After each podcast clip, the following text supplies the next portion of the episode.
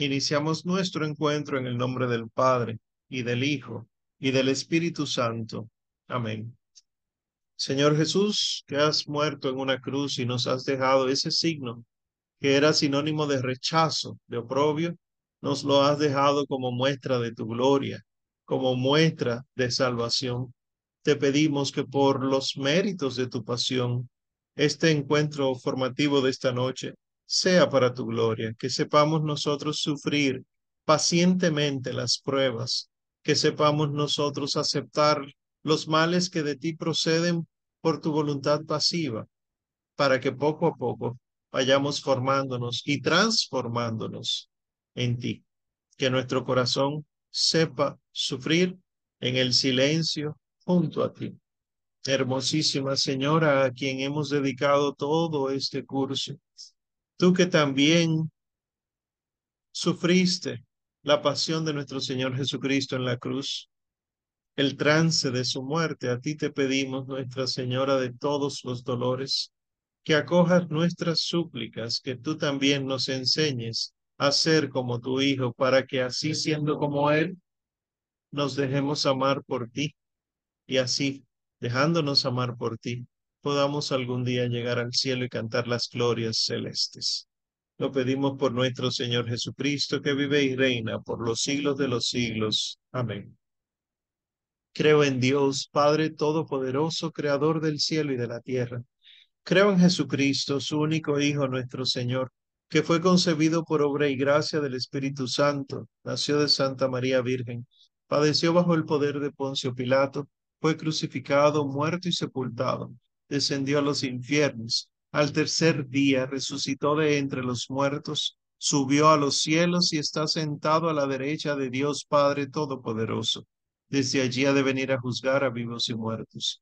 Creo en el Espíritu Santo, la Santa Iglesia Católica, la comunión de los santos, el perdón de los pecados, la resurrección de la carne y la vida eterna. Amén. En el nombre del Padre y del Hijo y del Espíritu Santo. Bueno, pues bienvenidos, ¿verdad? Los que se integran hoy al curso de apologética mariana. Tendremos todos estos encuentros hasta el 7 de diciembre, según la voluntad de Dios, ¿verdad? Para aprender a amar, conocer y defender a la Santísima Virgen María. La semana pasada hicimos una breve introducción de lo que es la apologética y por qué hay necesidad de una apologética mariana, por qué tenemos que defender a la Santísima Virgen María y por qué tenemos nosotros que amar a la Santísima Virgen María. Pues para hoy entonces, con el auxilio de Dios y el acompañamiento de la Santísima Virgen María, pues tenemos el primer tema del temario per se, ¿verdad? Ya no introductorio, que es a propósito del mes de septiembre, el mes en el que estamos, el culto dado a la Santísima Virgen María en la Sagrada Escritura. Nosotros preferimos ponerle el culto dado y no solamente María en la Biblia o María en la Sagrada Escritura, sino el culto que ella recibe en la Santísima, en la Sagrada Escritura, perdón.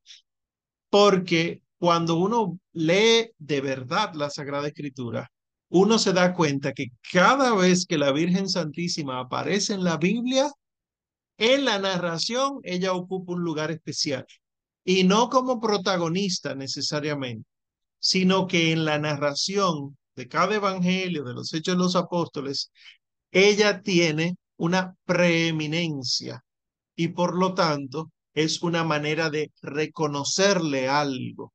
Esto es lo que se conoce como culto, ¿verdad? Rendirle culto, alabar, que nosotros los seres humanos lo hacemos. Uno de los tantos errores que han introducido los hermanos protestantes es hacernos creer que nosotros adoramos a la Virgen María como adoramos a Dios. Pero es que el problema es no solamente de concepto, sino de diferencia de entendimiento de concepto. Es decir, cuando uno va a un culto protestante, uno descubre que ellos dicen, vamos a hacer un momento de adoración. Y la adoración es una bulla, levantar las manos, decir cuán grande es Dios. Nosotros no llamamos a eso adoración. La adoración es, por definición, eminentemente silenciosa y es de individuos postrados, no solo arrodillados, sino postrados, tirados por tierra. Piensen en las ordenaciones sacerdotales, por ejemplo, o las ordenaciones presbiterales. Eh, igual, eh, eh, perdón, a eso nosotros en la Iglesia Católica le llamamos alabanza, a eso que hacen los protestantes. Igual entonces, cuando nosotros le rendimos culto de alabanza a una persona, wow, qué bueno tú eres, qué, qué bien se te da esto, eh, tú eres eh, eh, sumamente especial en tal o cual tema. Eso se llama alabanza. Eso no está mal. Entonces, imagínense eso, decírselo a la Santísima Virgen María, que era lo que iba a decir. Además, entonces está la predisposición protestante de que a la Santísima Virgen María no se le puede decir absolutamente nada. Decirle, qué bella eres. Ah, idólatra pero entonces sí se le puede decir a la mujer que amas, eh, qué bella eres, mi amor. Ah, no, tú no eres idólatra. Entonces fíjense que esta, esta diferencia de, de conceptos que se tiene sobre alabanza y adoración entre protestantes y católicos, y también la predisposición negativa que, tienen los protestantes hacia la Santísima Virgen María. Por esas dos cosas es necesario que nosotros los católicos entendamos que debemos dejar de lado el complejo de culpa. Solemos andar con un complejo de culpa como si hubiésemos hecho algo malo y no nos atrevemos a amar a María y no nos atrevemos a decirle qué hermosa señora. Es más, poner una rodilla en el piso delante de una imagen de ella nos hace, nos llena tanto de escrúpulos que nos sentimos culpables de hacerlo. Y entonces, ay, es que después van a decir que estoy adorando, pero es que no estás adorando. Porque la adoración no necesariamente es así. ¿Cómo se pide la bendición? Cuando en nuestro país, por si acaso alguien no es de República Dominicana que no se escucha, en nuestro país todavía se, se mantiene la costumbre de los hijos pedirle la bendición a los padres, a los abuelos, a los tíos, y en lugar de decir bendición mamá, pues cortan el bendi y dicen Sion mamá, Sion tía, Sion, eh, Sion papá eh, o Sion papi. El pedir la bendición eh, incluso implicaba un gesto. Y por eso el joven, el niño, que no pedía la bendición, el papá, el tío, el padrino decía, péseme la mano, porque para recibir la bendición el, la persona ponía una rodilla en el piso, la derecha, y le besaba la mano al papá, al padrino, etcétera, como se hace con el sacerdote, con el obispo. Ese beso de manos no es adoración, es muestra de respeto, respeto filial. Y eso entonces es una especie de alabanza, es un culto en el sentido adecuado, ¿verdad? No solamente el reservado para eh, como tienen los protestantes. Entonces, vamos a hacer énfasis en los santos evangelios. Lamentablemente no nos va a dar el tiempo para ver absolutamente todo lo de la Biblia, porque es que, imagínense, tendríamos nosotros que durar un año entero solamente en el tema de hoy. Pero haremos un esfuerzo. Eh, tenemos los cuatro evangelistas, ¿verdad? San Mateo, San Marcos, San Lucas y San Juan. Empezando por el Evangelio según San Mateo capítulo 1, o sea, el principito, es la, la genealogía del Señor Jesucristo, ¿verdad? Eh, así empieza el Santo Evangelio según San Mateo. Genealogía de Jesucristo, hijo de David, hijo de Abraham. Abraham engendró a Isaac, Isaac engendró a Jacob. Jacob engendró a Judá y a sus hermanos, y así sigue, sigue, sigue, y menciona nombres que no los voy a decir aquí, pero que si ustedes se van a su Biblia, ustedes ven que eh, avanza durante 15 versículos todo eso. Y sigue diciendo, Jacob engendró a José ya hacia el final, ¿verdad? Eh, el esposo de María, de la cual nació Jesús, el llamado Cristo. Es decir, en la genealogía del Evangelio según San Mateo, nosotros vemos que es desde Abraham hasta eh, nuestro Señor Jesucristo. Sin embargo, si nosotros leemos, seguimos leyendo hacia adelante, ¿verdad? Eh, de María, de la cual nació Jesús, el llamado Cristo. Así que todas las generaciones son, desde Abraham hasta David, 14, desde David hasta la deportación a Babilonia, 14, desde la deportación a Babilonia hasta Cristo, 14. Miren cómo sigue. La generación de Jesucristo fue como sigue. ¿Qué es esto? Me detengo aquí en la lectura. No estaba diciéndose la generación de Jesucristo al principio. Dice genealogía de Jesucristo. Sin embargo, de repente hace una pausa en el, eh, el versículo 17, eh, 18, y dice, la generación de Jesucristo fue como sigue. Y miren cómo lo pone. Desposada su madre María con José, se halló antes de vivir juntos ellos que había concebido del Espíritu Santo. José, su esposo, como era justo y no quería delatarla, se proponía despedirla en secreto. Está, el resto de la historia ustedes se la saben. Pero ¿qué quiero que veamos? Estos textos que de repente se mencionan dos genealogías o dos generaciones de nuestro Señor Jesucristo. ¿Cómo nosotros entendemos esto? Pues eh, esto nos lo explican los santos realmente. Cuando nosotros leemos al pseudo Crisóstomo, hago una aclaración. Eh, cuando vemos la catena áurea, que es esta compilación que hizo Santo Tomás de Aquino de todos los comentarios, homilías, etcétera, de los padres de la iglesia sobre los cuatro evangelios, eso se llama catena áurea, lo hemos mencionado en otra ocasión. Hay ocasiones que vamos a ver un pseudo crisóstomo. ¿Qué es esto de pseudo crisóstomo? Que no es San Juan Crisóstomo, pero sí es alguien de la escuela de San Juan Crisóstomo, es decir, discípulo de San Juan Crisóstomo, que escribió como San Juan Crisóstomo, pero se sabe que no es él por la manera de escribir, no por la grafía, sino por cómo escribe, el orden, las palabras que usa, etcétera, se sabe que no es San Juan Crisóstomo, pero que no tiene ningún tipo de error en su teología y que es muy probablemente de la misma época de San Juan Crisóstomo. Esto es lo que se llama el pseudo Crisóstomo. Entonces, yéndonos a la catena áurea, el pseudo Crisóstomo dice en el Opus Imperfectum Supermataeum, en la homilía número uno, Oigan cómo explica esto.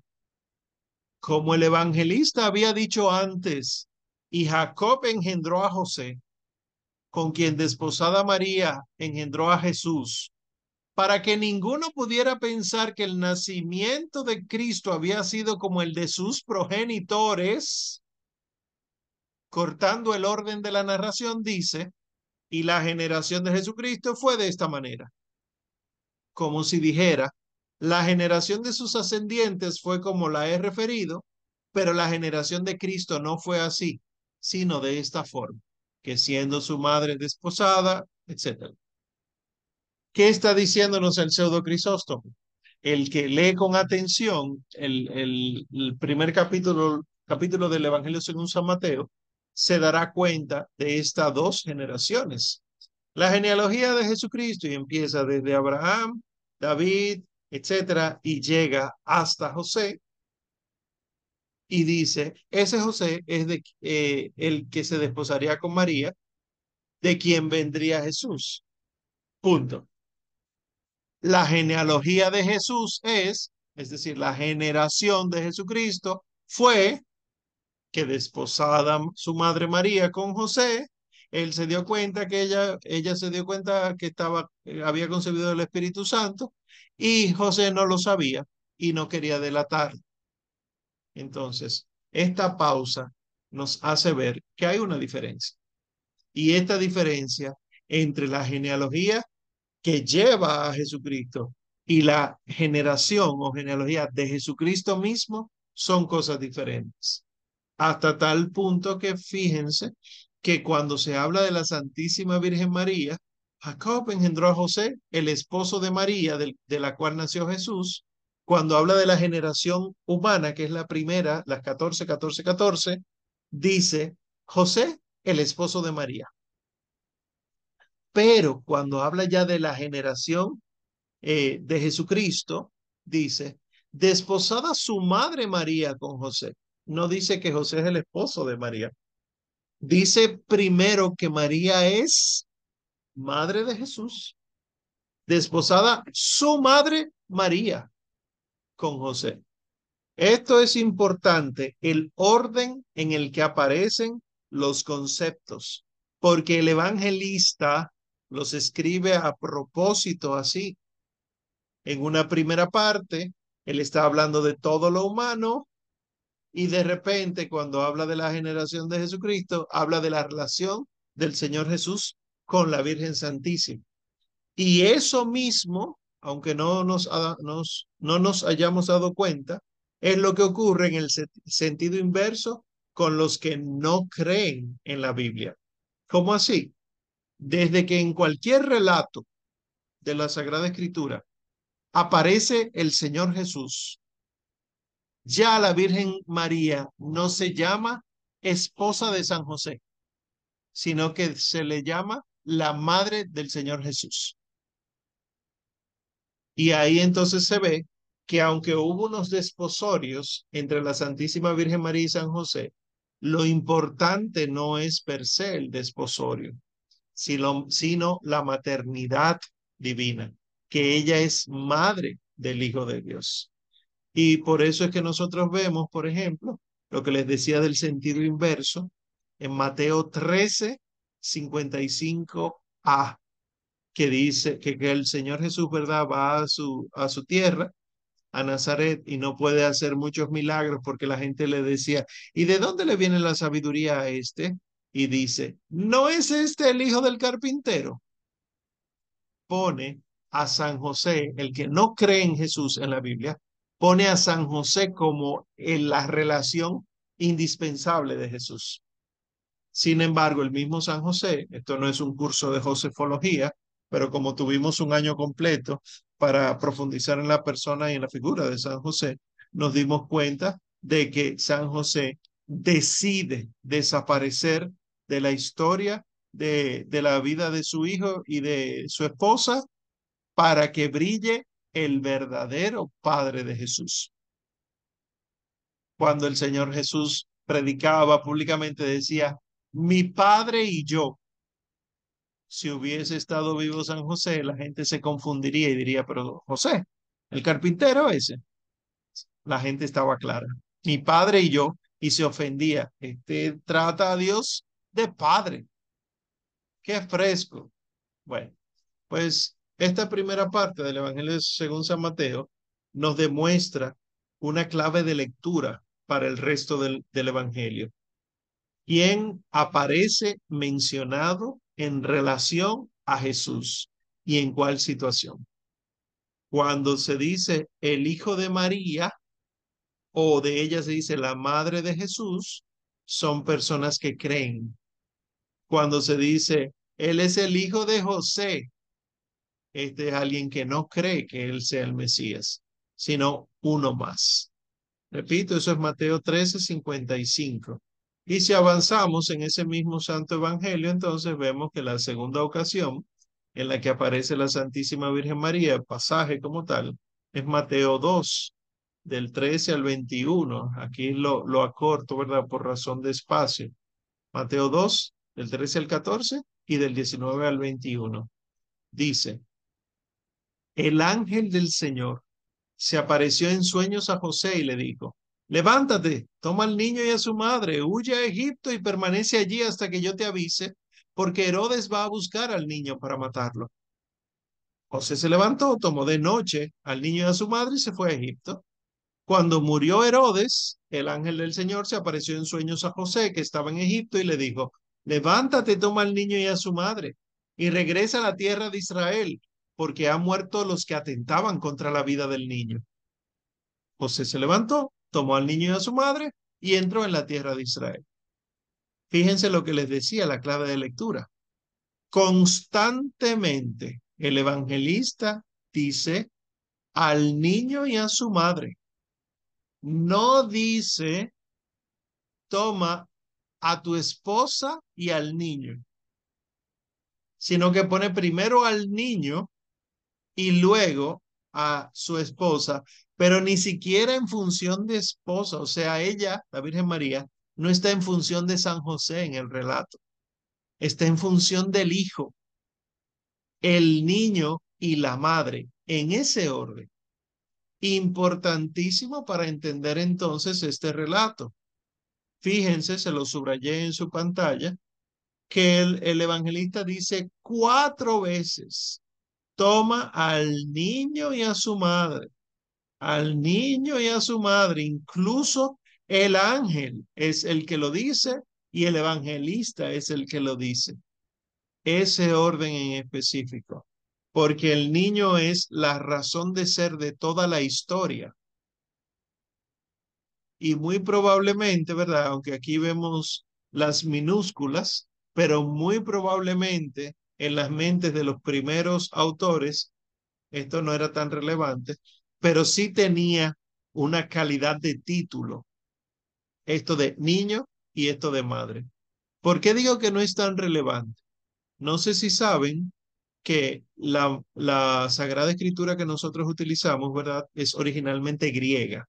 Es decir, el Antiguo Testamento en griego era que el Señor utilizaba y los doce apóstoles utilizaban. Es lo que se llama la Biblia de los 70 o Septuaginta.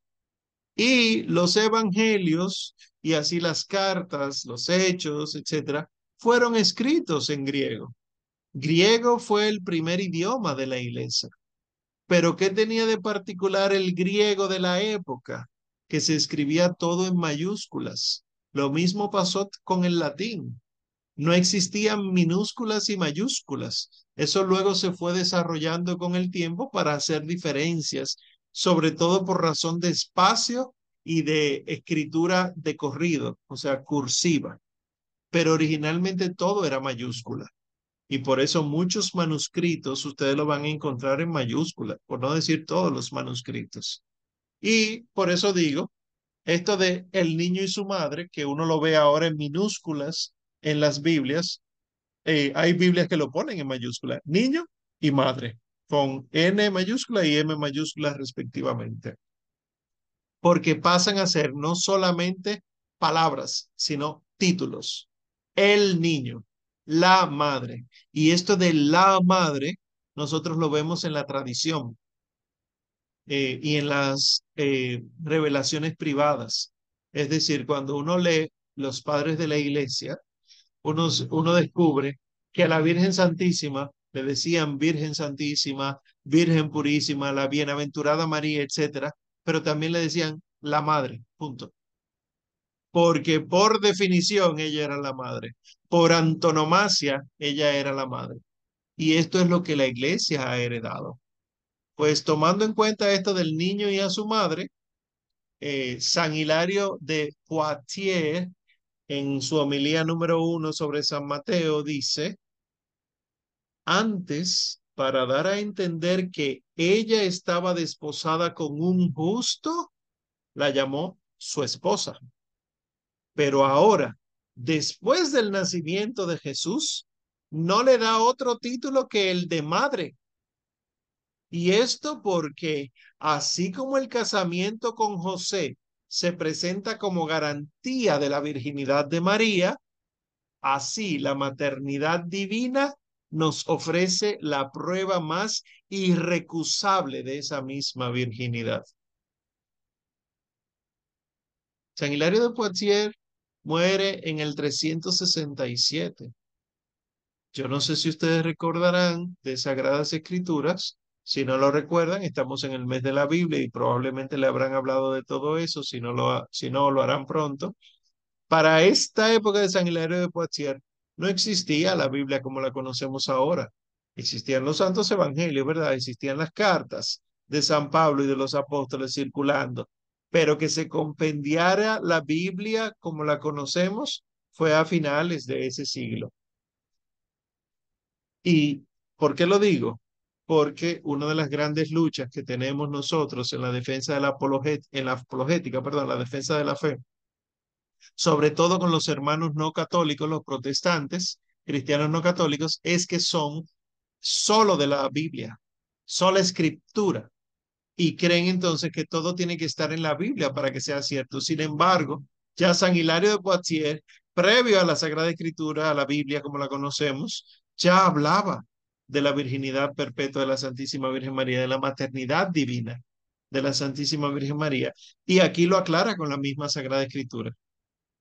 Antes de que llegara el niño, lo que yo les explicaba anteriormente, antes de que el niño aparezca en escena, ella es la esposa de San José. El niño aparece en escena, ella es la madre del niño. Punto. Porque eso es lo más importante. El niño y su madre. Igual entonces nosotros podemos ver eh, un comentario del pseudo Crisóstomo. En el Opus Imperfectum Supermateum, pero en la homilía número 2, dice, no dice toma a la madre y a su hijo, sino al contrario, porque el niño no nació por la madre, sino que la madre fue preparada para el niño. Voy a explicarlo. Cuando los santos están explicando estas cosas, están explicándolas adecuadamente. Nunca piensen, ah, se equivocó, quiso decir otra cosa. No, le está explicando adecuadamente. ¿Qué está diciendo el pseudo Crisóstomo? Cuando dice el niño no nació por la madre, quiere decir que el niño no vino como consecuencia de la madre, sino al contrario, que la madre vino a la existencia porque había un niño desde antes que iba a venir. Esto es lo que nuestra mente no entiende.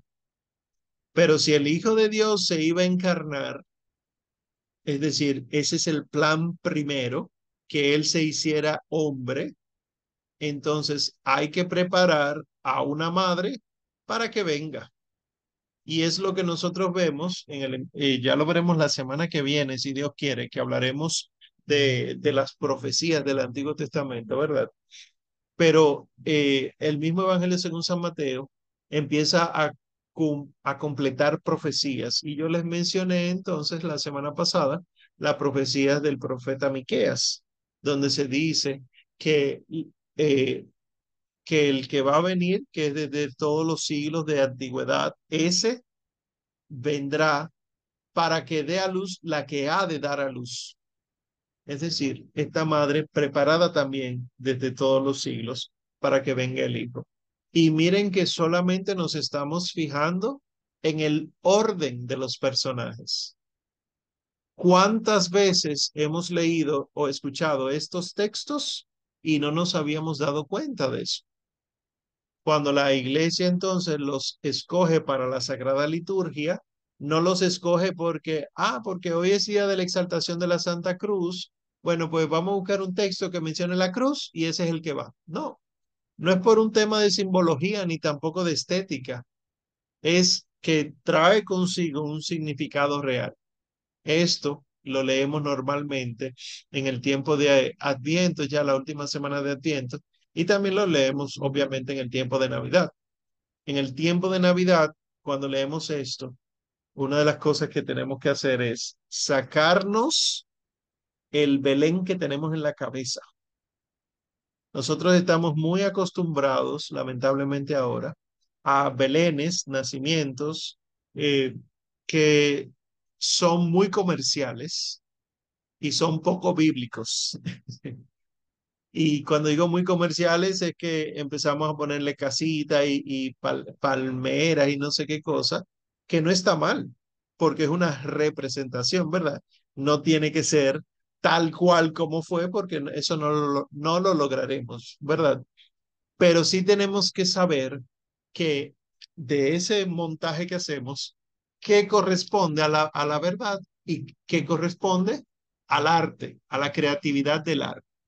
Está bien montar todo su paisaje con trenes, con casitas, etcétera, y el Señor Jesús naciendo en época de trenes, casitas y aviones, etcétera. No está mal pero yo sí tengo que saber que cuando yo voy a la Sagrada Liturgia, lo que yo voy a escuchar en la palabra proclamada, lo que se supone que debo escuchar en la homilía que me aclara esa palabra, es el acontecimiento de nuestro Señor Jesucristo, ¿verdad? pero narrado por los que lo conocieron. Por lo tanto, el orden en el que están los personajes, las palabras específicas que utiliza, son importantes esas dos cosas para uno poder entender el mensaje. Y aquí le pongo una clave mariana de del Evangelio según San Mateo, la huida a Egipto, ¿verdad? Esta huida a Egipto tiene la clave de el niño y su madre. Así entonces vemos cuál es el rol de estos dos personajes. Igual en el Evangelio según San Mateo, ya más adelante vemos en el capítulo 12, versículos del 46 al 50, que dice, mientras él todavía hablaba a las multitudes, he aquí que su madre y sus hermanos estaban fuera buscando hablarle. Le dijo a alguien, mira, tu madre y tus hermanos están de pie afuera buscando hablar contigo. Mas él respondió al que se lo decía, ¿quién es mi madre y quiénes son mis hermanos? Y extendiendo la mano hacia sus discípulos, dijo, He aquí a mi madre y mis hermanos. Quien quiera que hace la voluntad de mi Padre Celestial, este es mi hermano, hermana o madre.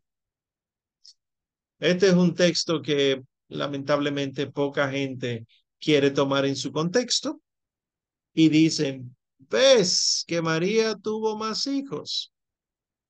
Yo les recuerdo, ¿verdad?, a ustedes que tenían, teníamos una asignación de lectura para hoy, dos asignaciones de lectura. Una que, ¿qué significa el nombre de la Virgen María? Hermoso eso, porque es, tan complejo lo que significa María que es difícil llegar a, a una conclusión. Pero también el otro artículo era si María tuvo más hijos. Y una de las cosas que aclaraba el autor de ese artículo era que en ningún momento en la Sagrada Escritura, en ningún lugar, se dice los hijos de María. Nunca se dice los hijos de María. Se dice de los hermanos de Jesús. Y la gente entonces concluye que los hermanos de Jesús son hijos de María. Pero esto no es cierto. Los hermanos míos no necesariamente son hijos de mi madre, los que tienen eh, lo que se llama ahora medio hermanos, ¿verdad? Hermanos de otra madre, saben que existe la posibilidad de que mis hermanos no sean hijos de mi madre. Y también otra de las cosas que explica el autor de ese artículo es que el concepto de hermanos en la Sagrada Escritura completa hace referencia a tíos, sobrinos, esclavos, correligionarios, etcétera. Era un, concepto, un concepto sumamente amplio. Nosotros lo vemos, por ejemplo, con Abraham y Lot, que Lot era el sobrino de Abraham.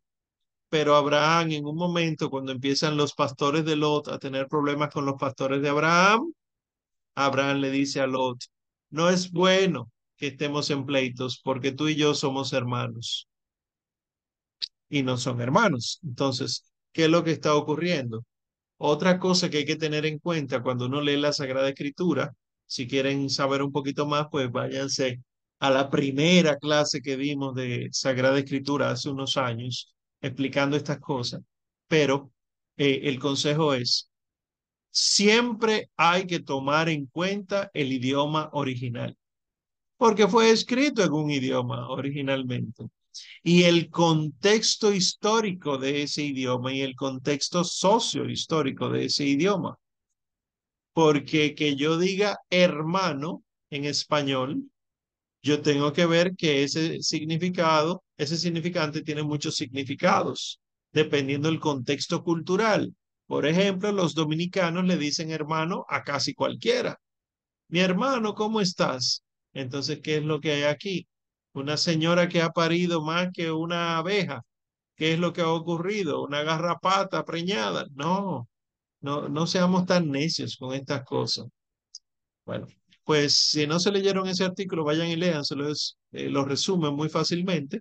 Y recuerdo que el artículo lo menciona, pero yo lo recuerdo de una anécdota que contaba Monseñor Flores, el que llegó a ser obispo de la, de la diócesis en ese momento de Santiago de los Caballeros. eh, Monseñor Flores decía eh, que una, una señora se le acercó y, y le dijo que sí, eh, Jesús tuvo más hermanos, María tuvo más hijos. Y él le dijo, pero oye, qué malos eran esos otros hijos de María que en el momento de la crucifixión de su hermano no estuvieron ahí y su hermano Jesús tuvo que entregar a su madre a alguien que no era familia de ella. Obviamente se acabó la discusión ahí. Es que no es lógico considerar que la Virgen María tuvo más hijos en toda la historia de la salvación. No es lógico. Porque ¿cómo se explican estas actitudes? ¿Cómo se explica que de ella se diga la madre de Jesús, pero no se dice de ella la madre de fulano, fulano, fulano, fulano, fulano, sino que esos fulanos se dicen hermanos de Jesús? Y sabemos ya que hermanos es otra cosa, ¿verdad? Es un concepto mucho más amplio.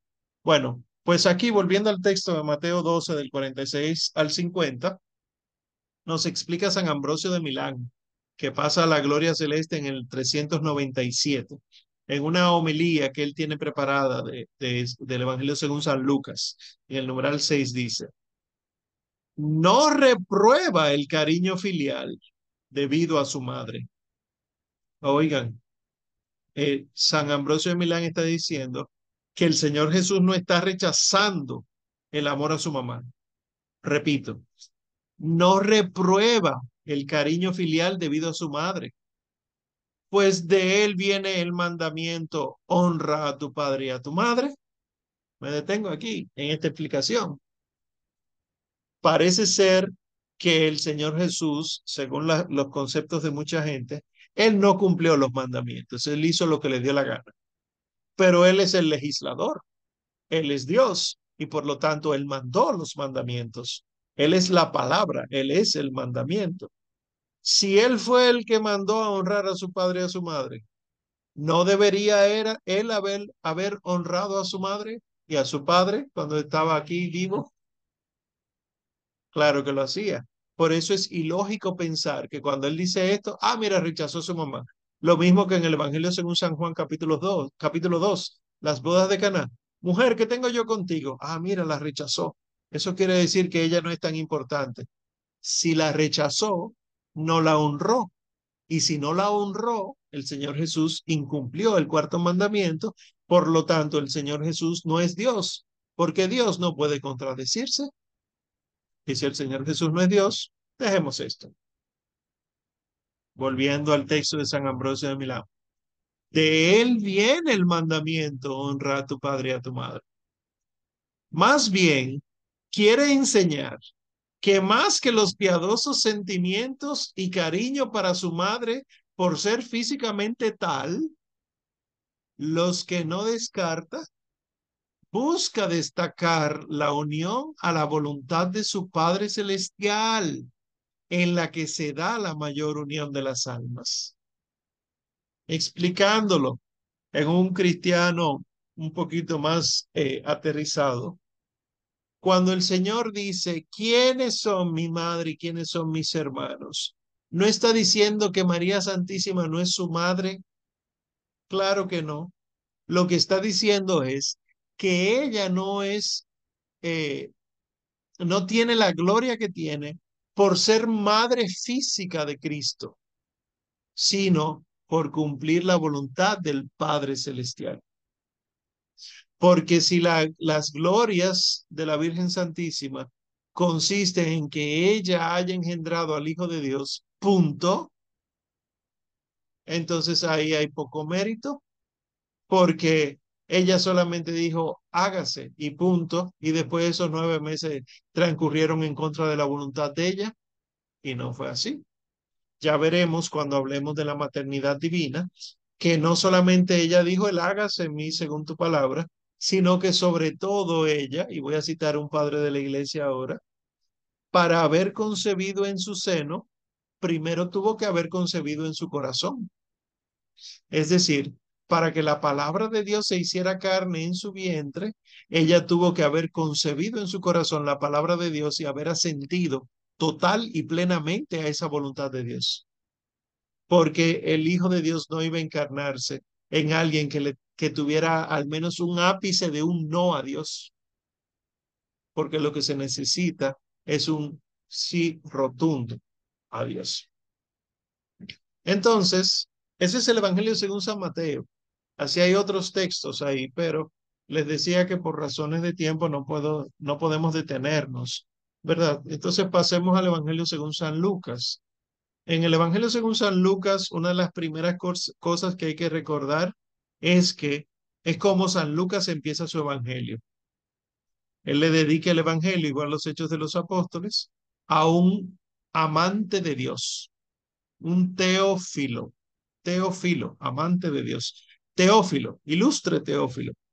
Y él empieza diciendo, como muchos han querido ordenar, etcétera, todos los acontecimientos que han eh, eh, acaecido hasta ahora, yo mismo me he propuesto hacerlo y escribirlo y dejarlo por escrito en orden, conforme a lo que el Señor me ha permitido.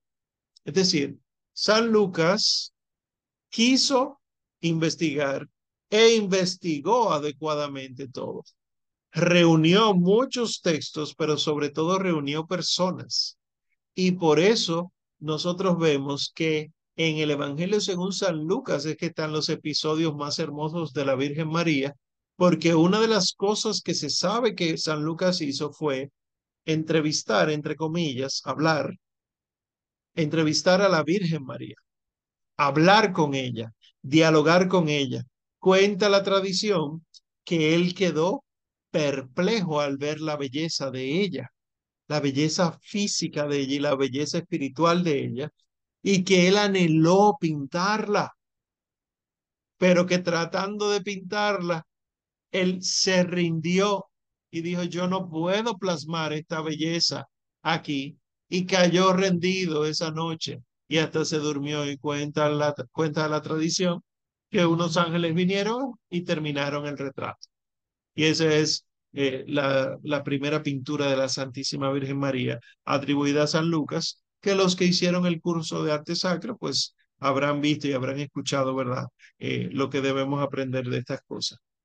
Volviendo al aspecto histórico, San Lucas hizo estas entrevistas. San Lucas eh, habló con la Santísima Virgen María y hasta copió cosas de ella. En el Evangelio según San Lucas tenemos palabras de la Virgen María, porque ella se lo dijo. ¿Y qué hizo usted entonces cuando? Ah, yo lo que hice fue, y la Virgen Santísima le cuenta. Entonces, el Evangelio según San Lucas capítulo 1 es extenso, tiene dos anunciaciones. Es decir, el mismo ángel, el arcángel Gabriel, es enviado primero a un lugar rico sacerdotal y luego a un lugar pobre sacerdotal. El primer lugar es hacia el sacerdote del templo, San Zacarías, que le dice, mira, tu mujer va a quedar embarazada. Y él dijo, pues claro que no, yo no creo eso, quedarás mudo y tu mujer va a quedar embarazada. Y la otra es a la Virgen María, que es de ascendencia sacerdotal de la tribu de Leví. Por eso Juan el Bautista actuaba como actuaba, como un sacerdote, eh, porque era de la tribu de Leví. Entonces, en este paralelo de las anunciaciones es que encontramos la anunciación del ángel a la Santísima Virgen María. Esto es Lucas 1, versículos del 26 al, y siguientes, ¿verdad? Hasta el 38, vamos a leer acá. Y haciendo unos cortes, ¿verdad? Por razón de longitud. Dice el texto, al sexto mes de haber sido, ¿verdad? Eh, anunciado Juan el Bautista, el ángel Gabriel fue enviado por Dios a una ciudad de Galilea llamada Nazaret, a una virgen prometida en matrimonio a un varón de nombre José, de la casa de David, y el nombre de la virgen era María. Y entrado donde ella estaba, le dijo, Salve llena de gracia, el Señor es contigo. Al oír estas palabras, se turbó y se preguntaba qué podría significar este saludo. Saltamos al versículo 34 ahora. después que el ángel le explica todo. Entonces María dijo al ángel, ¿cómo será eso? Pues no conozco varón. El ángel le respondió y dijo, el Espíritu Santo vendrá sobre ti y la virtud del Altísimo te cubrirá. Por eso el santo ser que nacerá será llamado Hijo de Dios. Y he aquí que tu pariente Isabel en su vejez también ha concebido un hijo, y está en su sexto mes la que era llamada estéril, porque no hay nada imposible para Dios. Entonces María dijo, He aquí la esclava del Señor, hágase en mí según tu palabra. Y el ángel la dejó. ¿Qué llama la atención de este texto? Entre muchas otras cosas, ¿verdad? Nosotros pudiéramos pasarnos varias noches hablando solamente de este texto. Pero ¿qué llama la atención? Primero, que San Lucas dice clarito al principio, el nombre de la Virgen era María. Es decir, él dice, el ángel fue enviado a una virgen y después insiste, el nombre de la Virgen. O sea, Virgen es indispensable en todo este relato. San Lucas la cataloga de virgen. Algunos dirán, bueno, pero la Biblia protestante lo que dice es una doncella. Claro, también se puede decir doncella. No hay problema con eso, pero hay que saber qué, qué significa doncella en, el, en, en todo el pueblo de Israel. Doncella no es una muchachita, punto, sino una jovencita que dedica su virginidad para trabajar en el templo y ser desposada. O sea que doncella es sinónimo de virgen. A Dios le agradó la virginidad de María. Ella preservó su virginidad para Dios. Esto es lo que está diciendo. Y eh, del primer artículo de la asignación de lectura de hoy, ¿verdad? El nombre de la Virgen Santísima, pues de aquí tomamos lo que dice San Beda, el venerable, un santo del siglo VIII. Él dice, la palabra María en hebreo quiere, quiere decir estrella del mar. Y en siríaco, señora. Y con razón, porque mereció llevar en sus entrañas al Señor del mundo y a la luz constante de los siglos. Es decir, San Beda está diciendo, solamente con el nombre de la Virgen nos damos cuenta de su misión. Nosotros estamos tan acostumbrados a escuchar el nombre de María que no nos hemos ido a buscar el, el significado del nombre. María significa señora, María significa doncella, María significa estrella del mar, María significa la hija preferida de Dios en egipcio. María, que en hebreo se dice Miriam, y por eso en algunas ocasiones ustedes van a ver en el arte eh, el, el monograma mariano con Y, en vez de con I latina, como decimos, en vez de I, una Y, Miriam, que justamente es el nombre de la hermana de Moisés y que fue entonces en Egipto que se utilizó por vez primera ese nombre. Miriam, la hermana mayor de Moisés. Y eh, lo que significa entonces es la preferida de Dios. Aquí vemos entonces que San Beda dice, es tanto estrella del mar como señora, señora domina, diríamos, ¿verdad? En latín. Entonces, esto de salve llena de gracia, o Dios te salve, llena eres de gracia. Eh, nosotros vemos que en la Sagrada Escritura solamente hay siete ocasiones, siete ocasiones en las que Dios cambia el nombre de una persona para designar con el nuevo nombre una función que tiene esa persona, una misión que tiene esa persona. Nosotros lo vemos, por ejemplo, en el libro de Oseas, las profecías de Oseas, Oseas 2, versículo 23, que el Dios dice, ya no serás llamado lo a mí, sino que serás llamado a mí. Ya no serás llamado lo Rujama, sino que serás llamado Rujama. ¿Qué es esto? Se llamaba no mi pueblo y no mi amado, y Dios le dice, te llamarás mi pueblo y mi amado. Esto es en hebreo. Al cambiarle el nombre, entonces le cambia también la misión. Como ya tú no eres no mi pueblo, la negación de mi pueblo, ahora pasarás a ser mi pueblo, pueblo mío, elegido, y no cualquier cosa, sino mi amado Ruhama. Ahí hay dos, que Dios mismo cambia el nombre.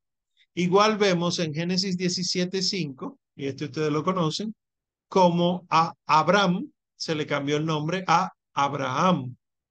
Abraham quiere decir padre exaltado, pero Abraham significa padre de multitudes. Yo sé que lo saben, pero lo que quiero es que recordemos que Dios no le cambia el nombre a todo el mundo. A Moisés, que fue rescatado de las aguas, no le cambió el nombre para ponerle uno que signifique los llevarás por el desierto. Lo mismo sucedió con Isaac. A Isaac no se le cambió el nombre, a la mayoría no se le cambió el nombre, pero sí a siete en toda la escritura se le cambió el nombre. Abraham es el tercero al que se le cambia el nombre. A la cuarta es a la esposa de Abraham, Sarai, que significa mi princesa, pasa a ser Sara, que significa madre de multitudes, en el Génesis 17 también. A Jacob, que Jacob significa, significa el suplantador, se le cambia el nombre por Israel, que significa el que pelea con Dios. Eso es Génesis 32. A San Pedro, que ustedes recordarán que él se llama Simón, Simón, que lo que significa es el que escucha, y se le pone el nombre de Pedro, la roca. Eso está en Mateo 16. Y esto que vemos aquí. La Virgen María, la Virgen María. Lucas habla de María, María, y de repente cuando el ángel llega del cielo, en lugar de decirle, salve María, le dice, salve llena de gracia, como un sustantivo. Si nos vamos al original griego, nos damos cuenta que el ángel la saluda como si ese fuera su nombre. Es decir, que llena de gracia, en griego, que caritomene, es el nombre que se le da a María desde el cielo. Y es, por lo tanto, un título, una realidad de su ser, una misión en ella. ¿Cómo la saluda el ángel? Sin duda la saludó en arameo. Si alguno no sabe lo que es el arameo, el arameo es un, dialecto del hebreo. Es decir, era el hebreo de aquel entonces, que no es igual que el de ahora, con influencias de Siria, de Caldea, los descendientes de la zona de Aram, eh, por el destierro a Babilonia, un grupo que quedó ahí, luego entonces vuelven de Babilonia. Esa zona generó una influencia y entonces el idioma o dialecto que se hablaba era el aram, arameo.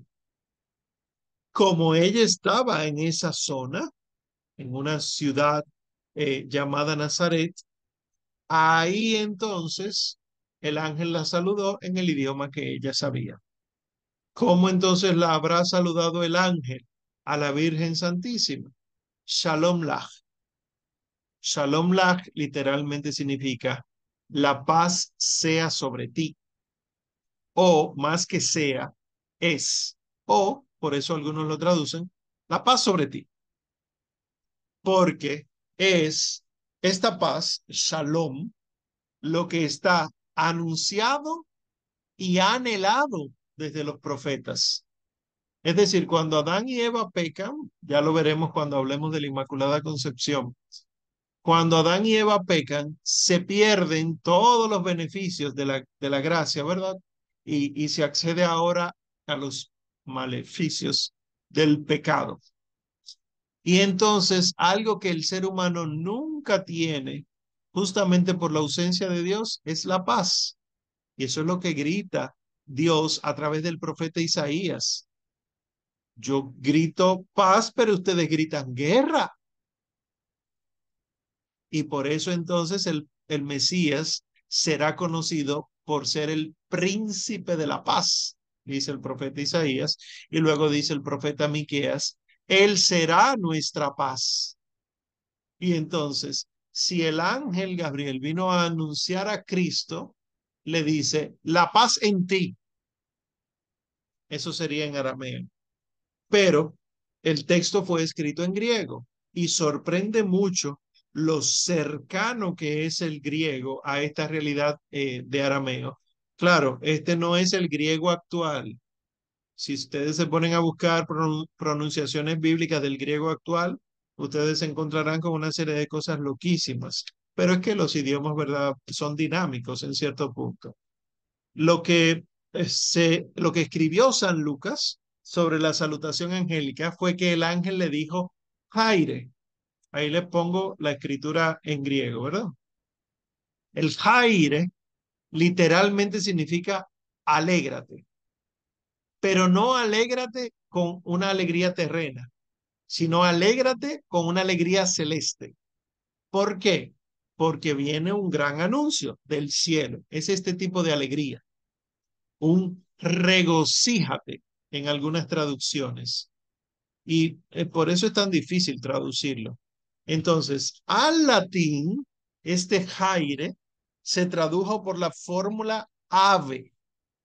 Ave era el saludo que se le daba a los emperadores, no solamente porque se le traían cosas buenas y bonitas y caras a los emperadores, sino porque el emperador mismo era el gran anuncio a nuestro pueblo. Que el emperador romano llegara a mi pueblo era sinónimo de bendición no solo, solo perdón, por su presencia, sino por todo lo que él traía, porque traía riqueza, traía comercio, traía eh, mucho bienestar, y por eso se le saludaba ave, el ave César, ¿verdad? El título de los Césares, pero el ave a cualquiera que sea el emperador. Este anuncio eh, o salutación de ave se hacía, como ustedes ven al ángel en la pantalla. El ave se hacía, el saludo, con la rodilla derecha en el piso e inclinando el cuerpo e incluso la cabeza hacia abajo. Porque una de las cosas que creían los romanos de la antigüedad es que el emperador era un semidios. Lo mismo pasaba con los faraones, lo mismo pasaba con, con otros grandes imperios de la época, que el emperador el rey, etcétera, era una especie de semidios. Y por eso ustedes ven que Ciro, eh, Artajerjes, Nabucodonosor en el Antiguo Testamento eran tratados casi como Mesías por el pueblo de Israel, porque traía todo esto. Entonces imagínense esta jovencita que ha dedicado su vida a la humildad, que fue presentada en el templo y vivió en el templo y aprendió a coser en el templo las vestimentas sacerdotales y vivía día y noche meditando los salmos y descubriendo en ellos, como dice un canto, ecos de un amor que ella anhelaba y conocía. Que estos son los salmos, ¿verdad? Los ecos del amor hacia Dios, del hombre hacia Dios. Y ella los meditaba y los y desmenuzaba. Esta jovencita que sea saludada por un ser celeste como si ella fuera emperatriz. Y que además entonces en el sentido griego se le diga que se le anuncia una gran noticia celeste, dichosa tú, y que el Shalom Lach arameo que ella escuchó con sus oídos de la carne le decía todo lo que tus padres esperaron por medio de los profetas, tú lo vas a recibir ahora, la paz. Este ave, Jaire, Shalom Lach, entonces pasa a lenguas modernas, eh, eh, a veces así, manteniendo el ave, por eso nosotros a la oración le llamamos Ave María, por, porque lo preserva, pero si no, ha sido traducido a yo te saludo. Esto, por ejemplo, en francés eh, ocurre así, je vous salue, Marie, eh, o salve, el hail, como dicen los, los gringos, ¿verdad? Los estadounidenses y los ingleses, salve. Estos son sencillamente adaptaciones a las lenguas modernas. porque es que no hay forma de que nosotros podamos tener una palabra, tendríamos que inventar una palabra y llenarla de, de significado para que sea igual que el Jaire. Y por eso entonces nosotros tenemos una de las cosas más hermosas que hay, es del español, el Dios te salve.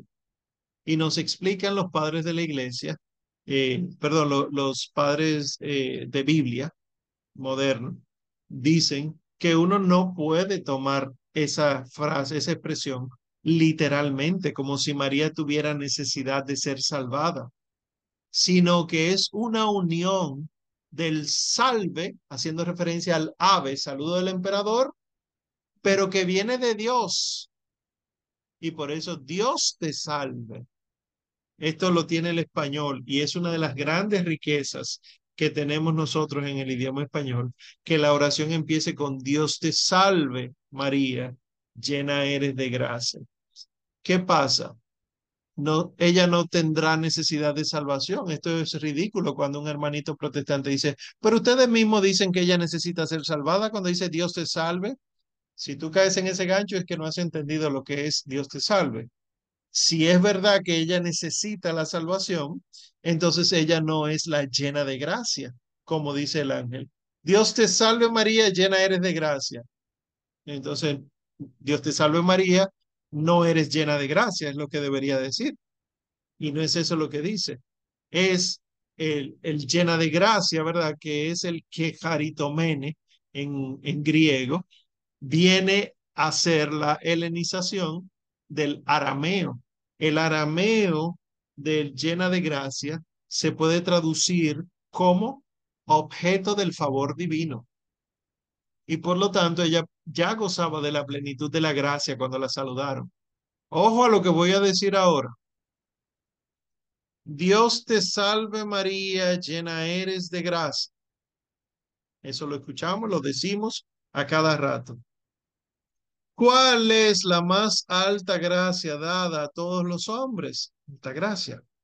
Haber concebido al Hijo de Dios en su vientre. Por eso ella es la madre de la alta gracia. Es cierto.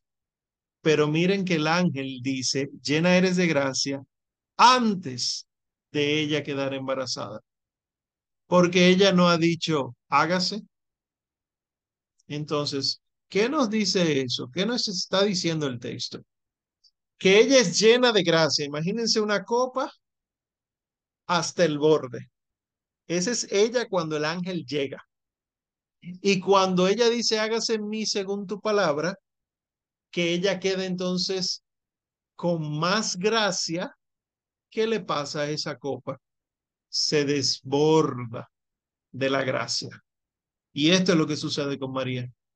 La Virgen Santísima se desborda de gozo con el Señor se desborda de gracia y, cae hacia nosotros. Por eso la medalla milagrosa, Nuestra Señora la medalla milagrosa, es con los rayos de la gracia iluminándonos a nosotros. Pero no son de ella, son de la gracia. Lo único que ella ha sabido mantenerse llena y ser rebosada por voluntad divina. Y esto nos lo está diciendo solamente el Jaire que Jarito Mene.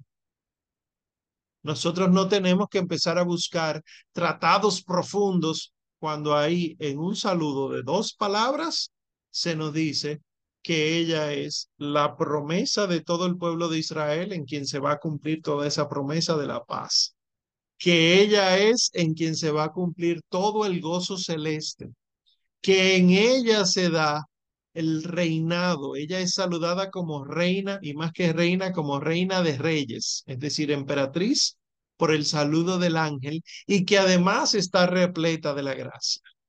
En ese saludo de dos palabras. El verbo jaire, si nosotros buscamos en la Biblia, buscamos las concordancias, si, si alguno de ustedes puede meter en la Biblia en griego y busca las concordancias de cada palabra, descubrirá que el verbo jaire, así mismo como está, alégrate, que es un imperativo, jaire, imperativo, se utiliza solamente tres veces más o cuatro veces más en los santos evangelios, en dos ocasiones. Primero, cuando el Señor es saludado por Judas Iscariote, que le dice, salve rabí, en el monte de los olivos, en el huerto de Getsemaní, Jaire rabí, Mateo 26, 49.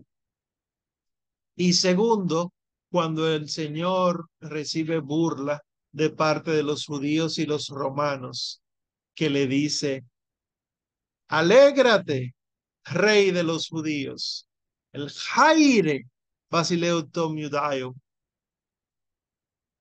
En ambos casos son solo para el Señor Jesucristo y segundo, saludo como maestro o como rey. Burla, pero rey.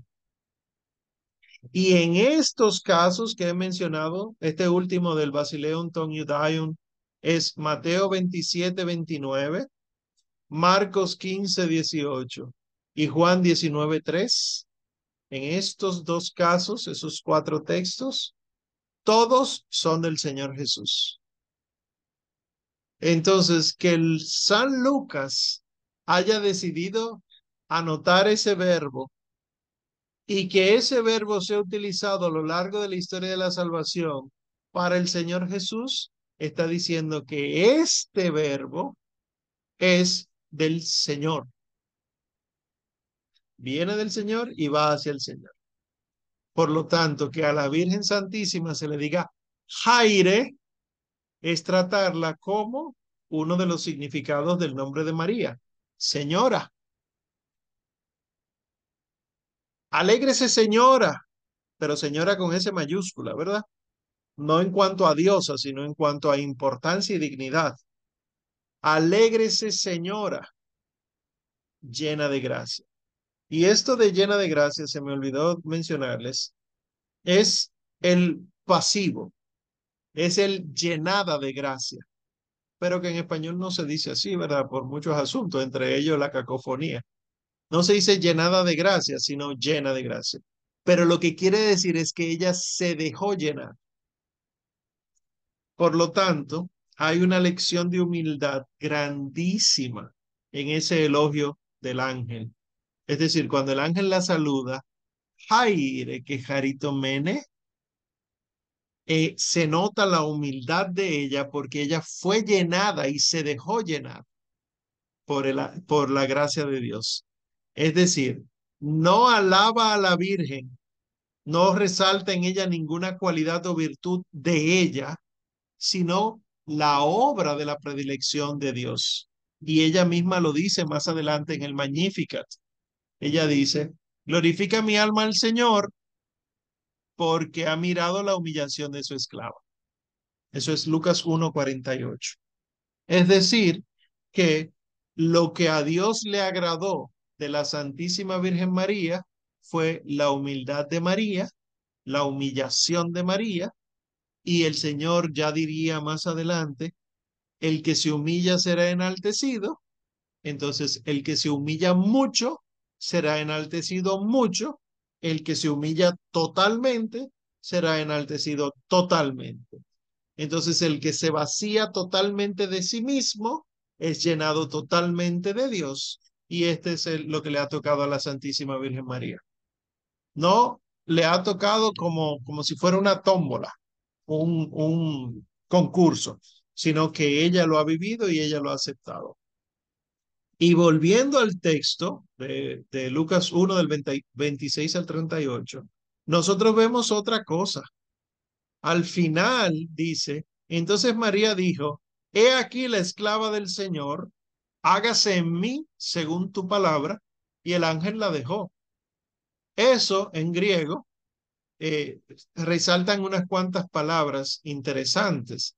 Y due dule kiriu es lo primero que dice. He aquí la esclava del Señor. Dule Kiriu.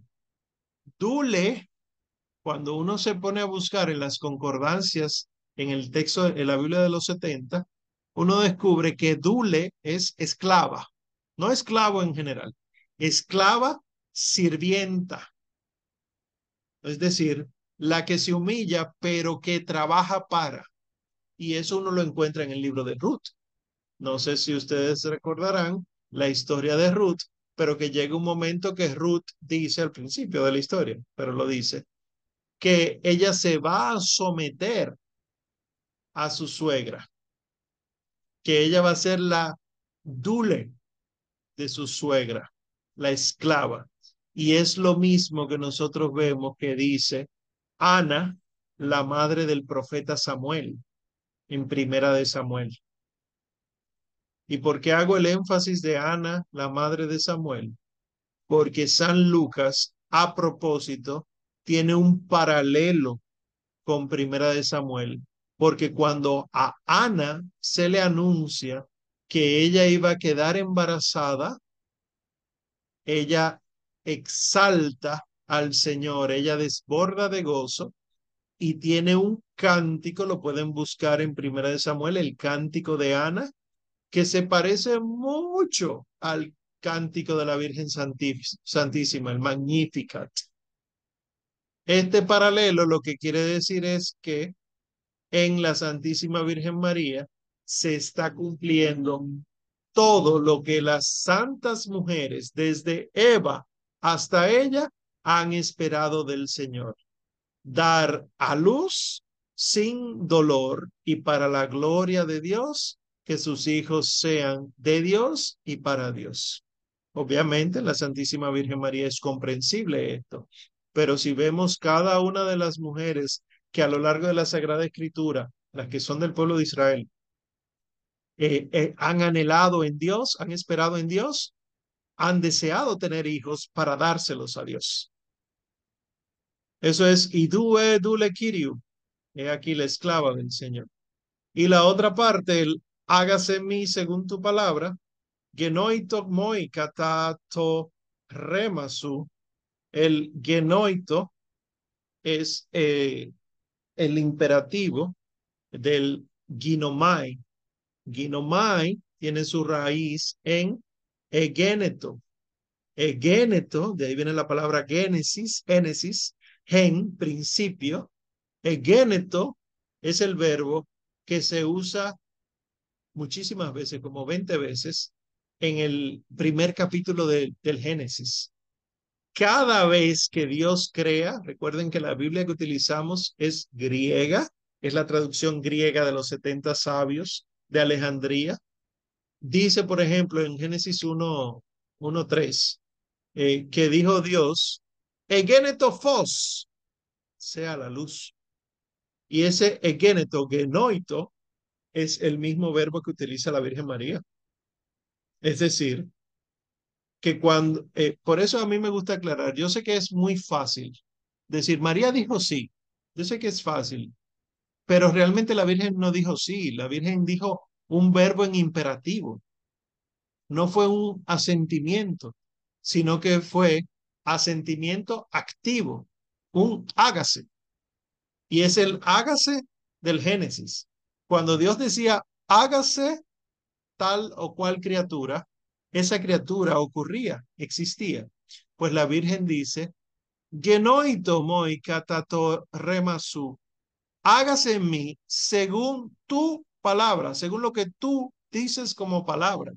¿Y qué se hizo en ella sino la palabra?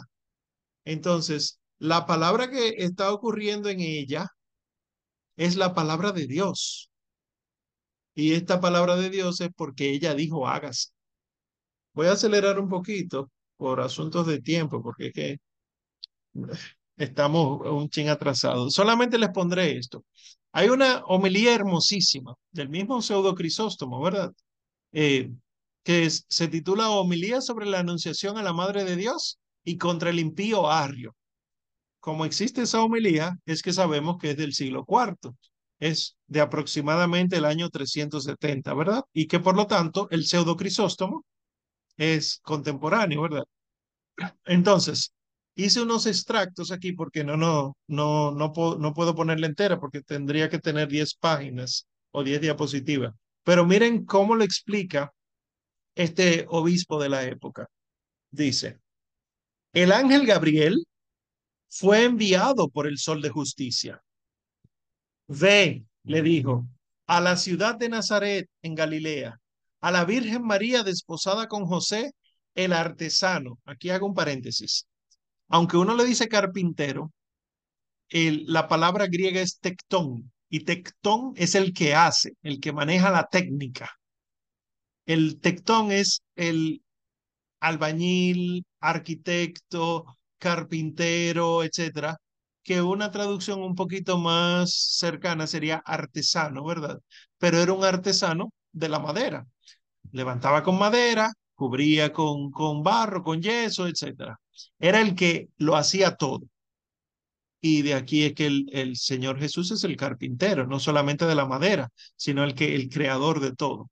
Vuelvo al texto. Ve, le dijo, a la ciudad de Nazaret en Galilea, a la Virgen María desposada con José, el artesano, porque yo, el artesano de toda la creación, me desposaré con esta Virgen para la salvación de los hombres. Infórmale a ella de mi amor a los hombres, por cuya salvación deseo nacer de ella como hombre y venir al mundo. Porque por su vientre virginal planeo renovar la raza humana. Por mi condescendencia quiero restablecer la imagen que creé. Quiero restaurar la imagen antigua, reformándola. Yo formé al primer hombre a partir de una tierra virgen, pero el demonio, haciéndose a sí mismo el dueño, lo saqueó como enemigo y lo lanzó a la tierra, mofándose así de mi imagen caída. Ahora quiero remodelar un nuevo Adán para mí, a partir de tierra virgen, para que la naturaleza pueda prepararse una hermosa defensa y recibir la justa corona contra aquel que la conquistó. Así llegó el ángel a la casa de la Virgen María y habiendo entrado le dijo, Alégrate llena de gracia, como nombre. Él la saludó a su compañera servidora como si fuese una gran señora has sido hecha digna de proveer un lugar para el Señor, le dijo el ángel. El incontenible quiso que tú pudieses contenerlo. Tú hospedas al que llena todas las cosas. Te has convertido en el taller más puro de la divina economía. Tú has aparecido como el carro digno de la entrada de nuestro rey a la vida tú has sido proclamada tesoro, la perla espiritual. Bendita eres entre las mujeres. Y así continúa, ¿verdad? La homilía por varias páginas más, explicándonos todo. Estos textos que están al alcance de cualquiera, yo los conseguí en inglés, no, no, no busqué en español, sinceramente.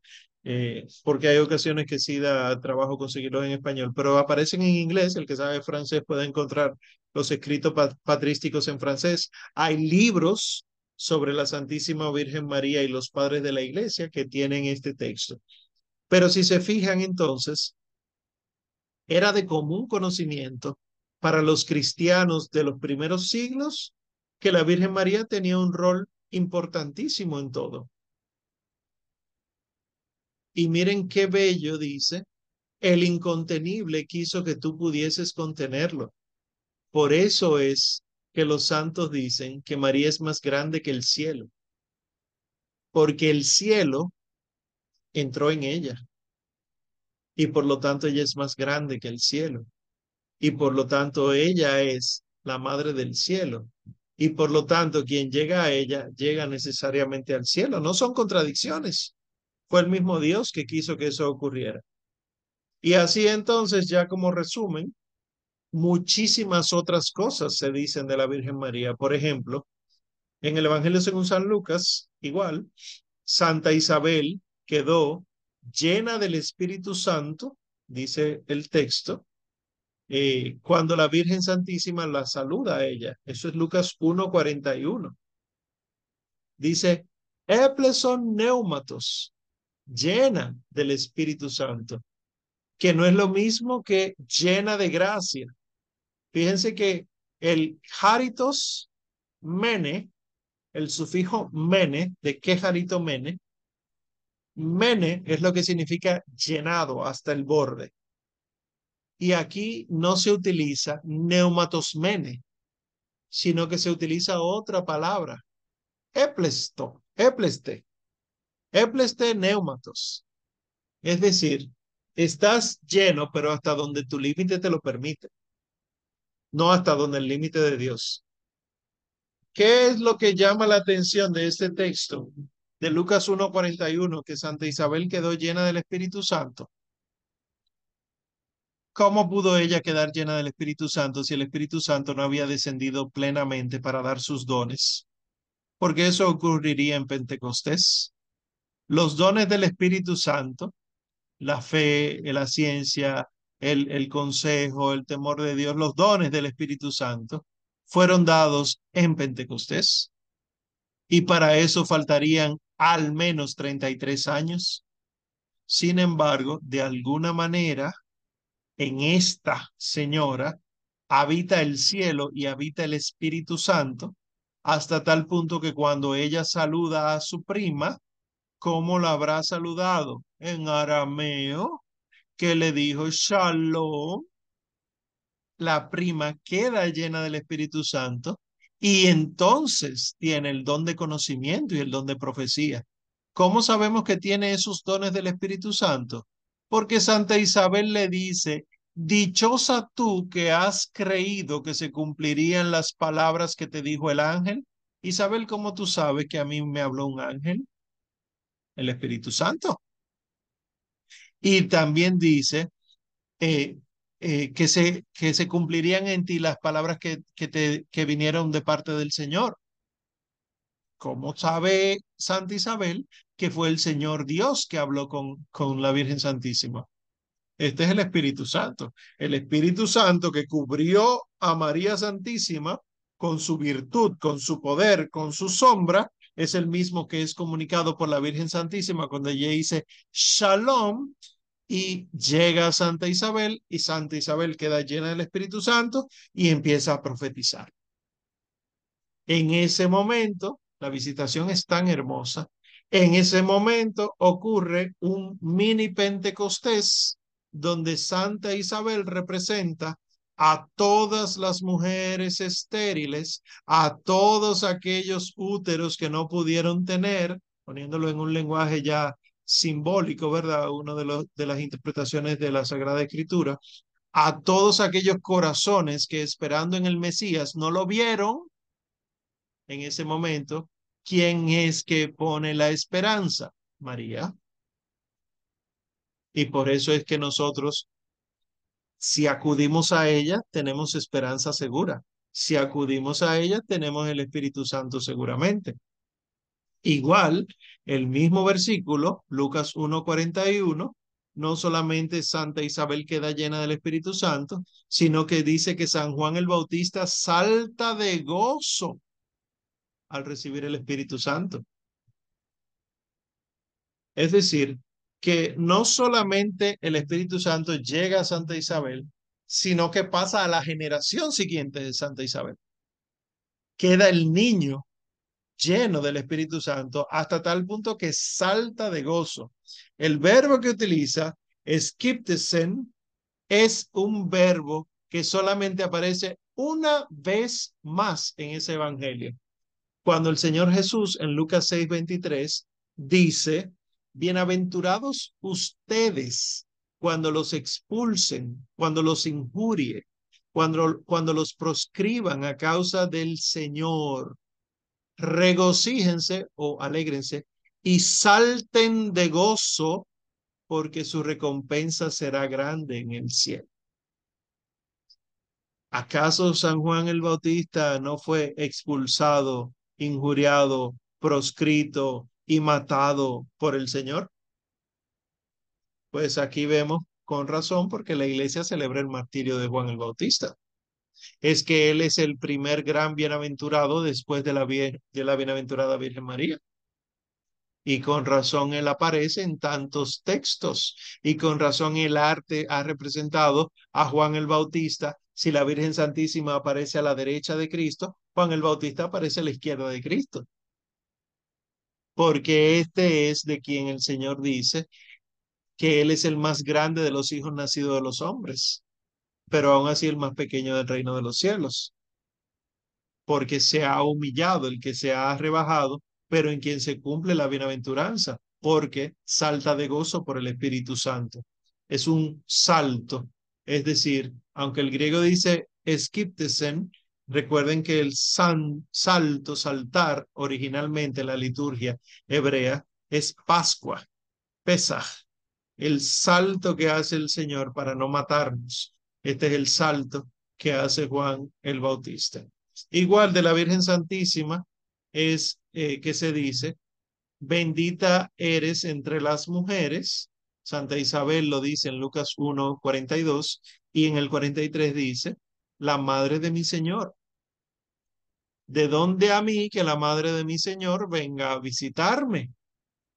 Es decir, tú eres la, la bendecida por todos, entre todas las mujeres, todas las que han esperado, y aún así eres madre de mi Señor. El meter tu kirio.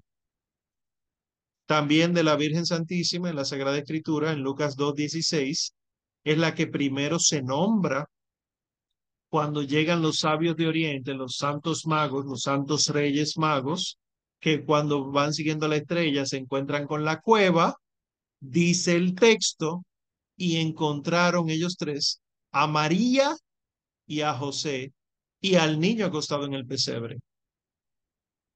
Una de las cosas que nosotros vemos aquí, eh, a propósito de los ridículos católicos feministas, que para mí es una contradicción que haya católicos feministas, de este feminismo loco, ¿eh?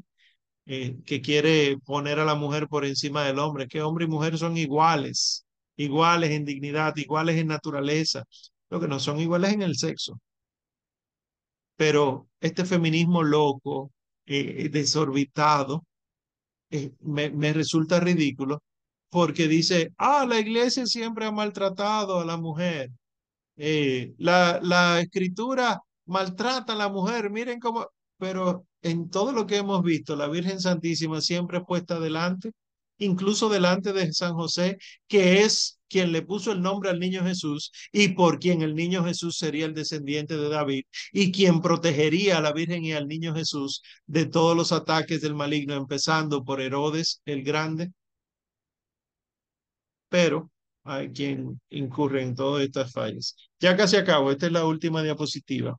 Entonces, es de la Santísima Virgen María que se dice que ella guardaba todas las cosas que se decían del divino niño y las meditaba en su corazón. Uno de los ejemplos es Lucas 2.19. ¿Por qué digo que esto es relevante? Porque San José, de San José no se dice que él hacía eso. Pudo haberlo hecho, pero de quien los textos dicen es que era de la Virgen María. Y como lo explican los padres de la iglesia, es hermoso. Ella guardaba todas las cosas en su corazón y las meditaba.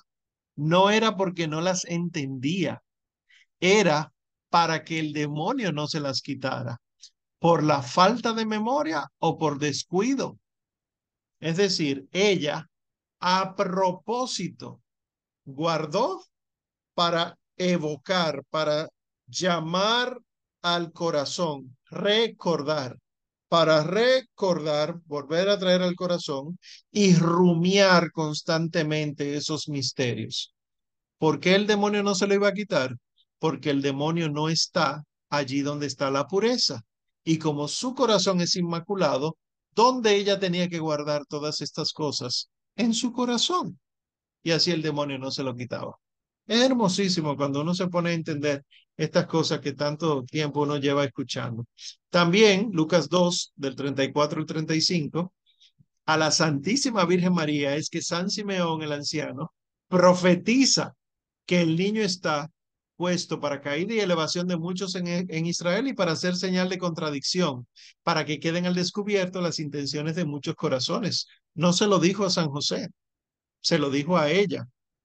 Y ella incluso, cuando el, el niño, adolescente realmente ya, eh, es perdido y hallado en el templo, ella es la que toma la palabra cuando lo encuentran en el templo y le dice, mi hijo, ¿por qué nos hiciste esto?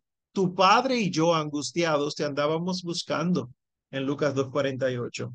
O sea que ella tiene un rol preponderante, solamente hay que ver el lugar que ella ocupa en la Sagrada Escritura. Así, saliendo de los evangelios, porque no nos va a dar tiempo, un ejemplo de los hechos de los apóstoles.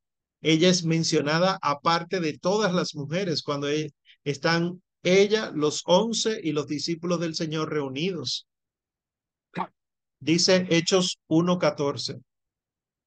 Perseveraban unánimes en la oración con las mujeres, con María, la madre de Jesús, y con los hermanos de éste. Fíjense que a ella le sacan su plato aparte. Las mujeres, ella no es de las mujeres. Ella es la madre de Jesús. Es un culto, es decir, se le da una relevancia a ella.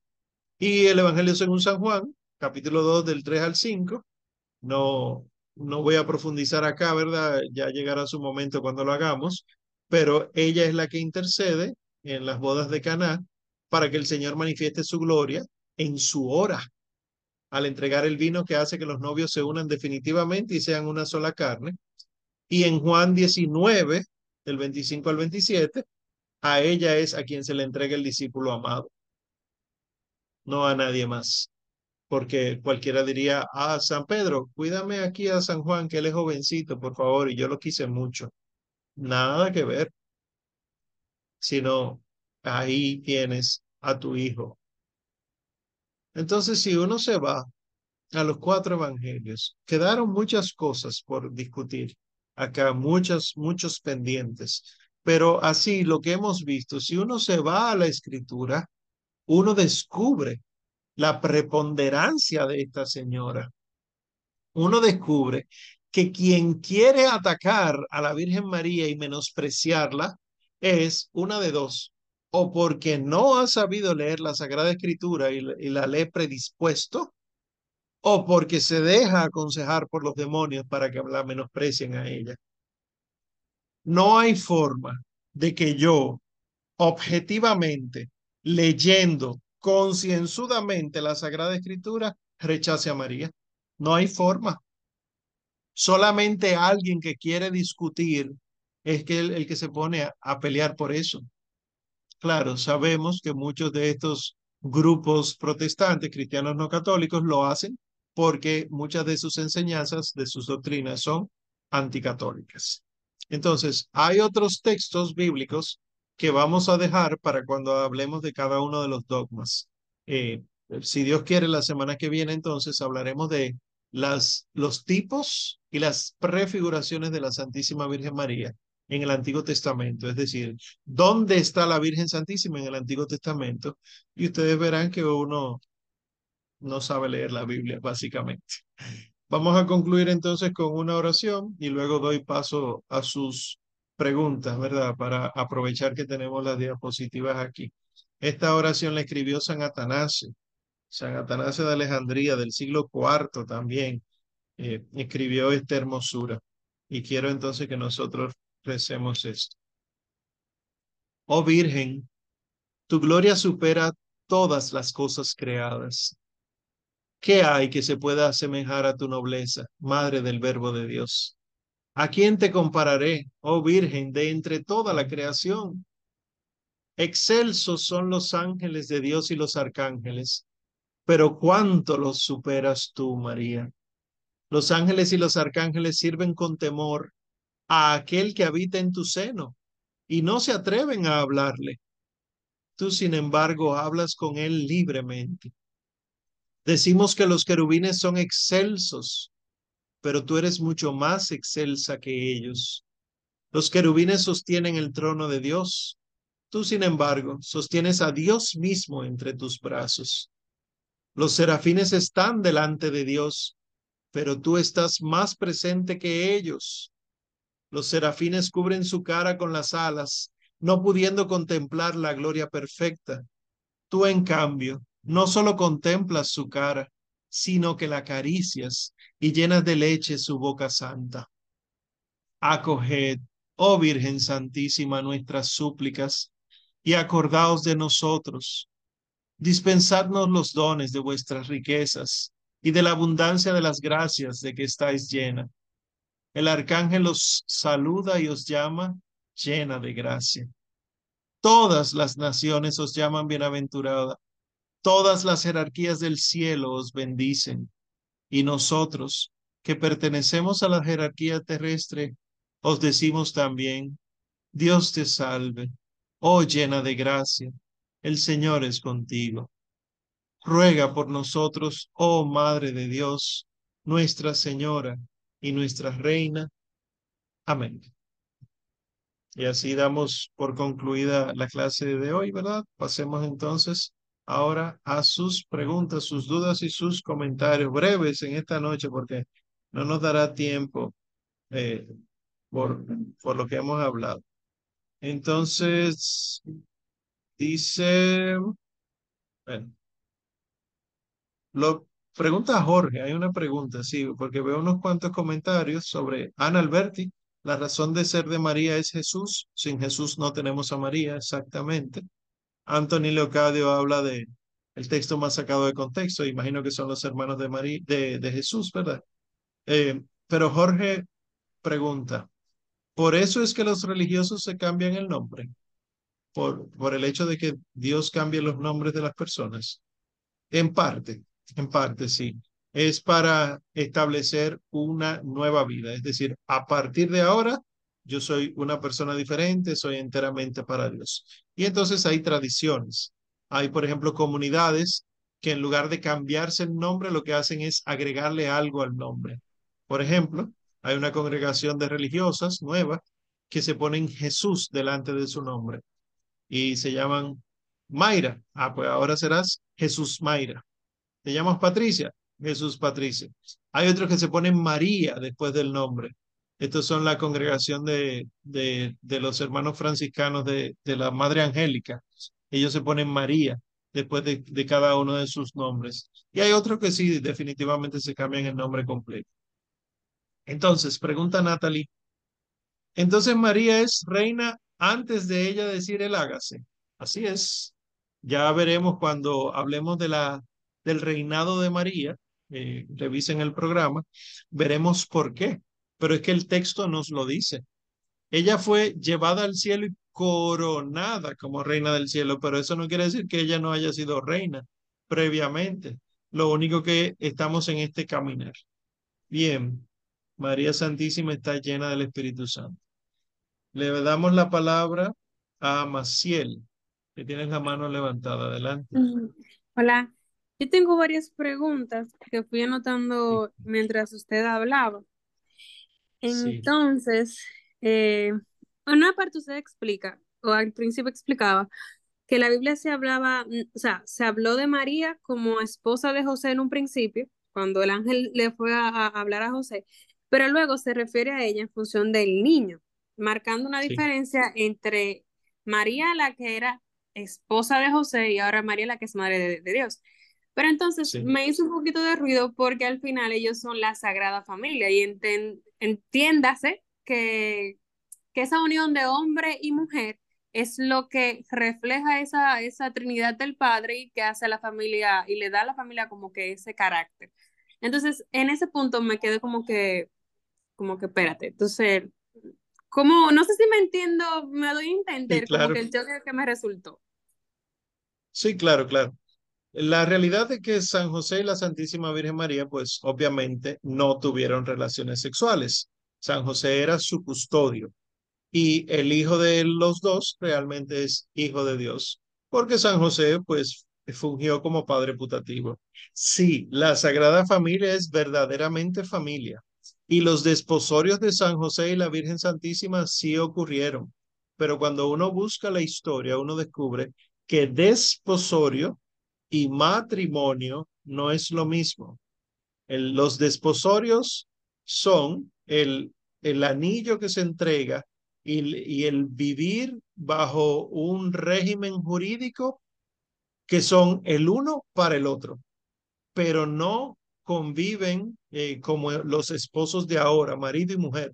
Fíjense incluso que el ritual del matrimonio no dice eh, eh, que ahora ustedes son esposo y esposa, sino el hombre y su mujer, marido y mujer. y no esposo y esposa, porque el sentido de esposo, esponsal, es el que se entrega.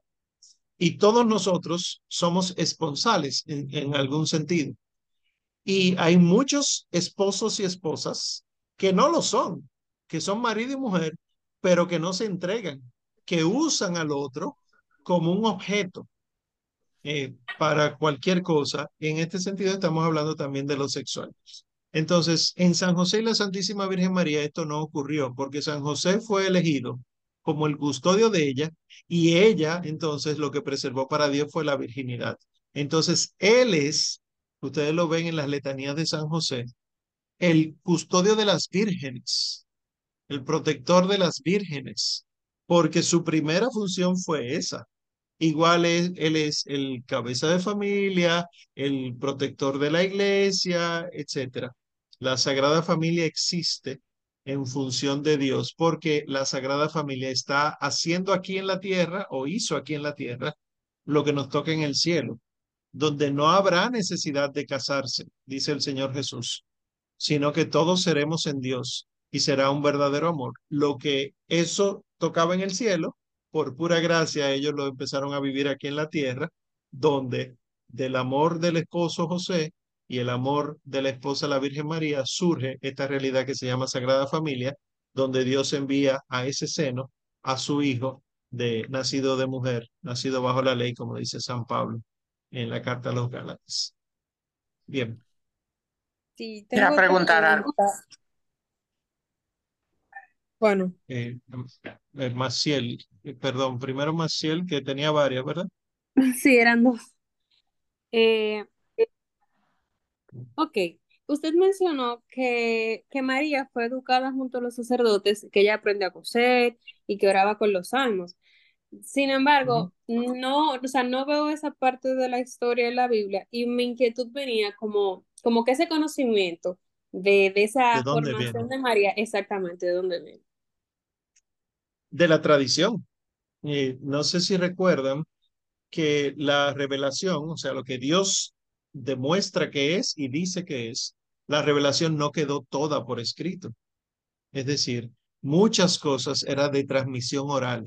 Eso es lo que se llama tradición con T mayúscula, que no tiene que ver con las tradiciones, que ahí es donde los protestantes nos confunden. Dice, ustedes y sus tradiciones humanas no son tradiciones, es sagrada tradición, es la transmisión oral de la fe. Entonces, de la tradición nos ha llegado esto, de que la Virgen Santísima estaba en el templo y por eso nosotros eh, celebramos, lo vimos hace poquito, la presentación de María en el templo, de la niña María. Y por eso nosotros celebramos eh, hace poco eh, su nacimiento, el nacimiento de la Virgen María, que tampoco está en la Sagrada Escritura.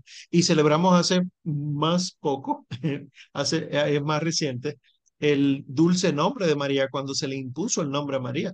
Nada de eso está en la Biblia, pero los católicos sabemos que no somos la religión del libro. No tiene que estar en la Biblia para que sea verdadero. Además de la tradición, entonces, hay una serie de místicos a los que el Señor les ha revelado ciertas cosas. Por ejemplo, la beata Ana Catalina Emmerich, una vidente de lo que ahora es, Alemania, pues pudo ver, eh, le fue revelado muchas cosas y nada de eso se opone a la fe.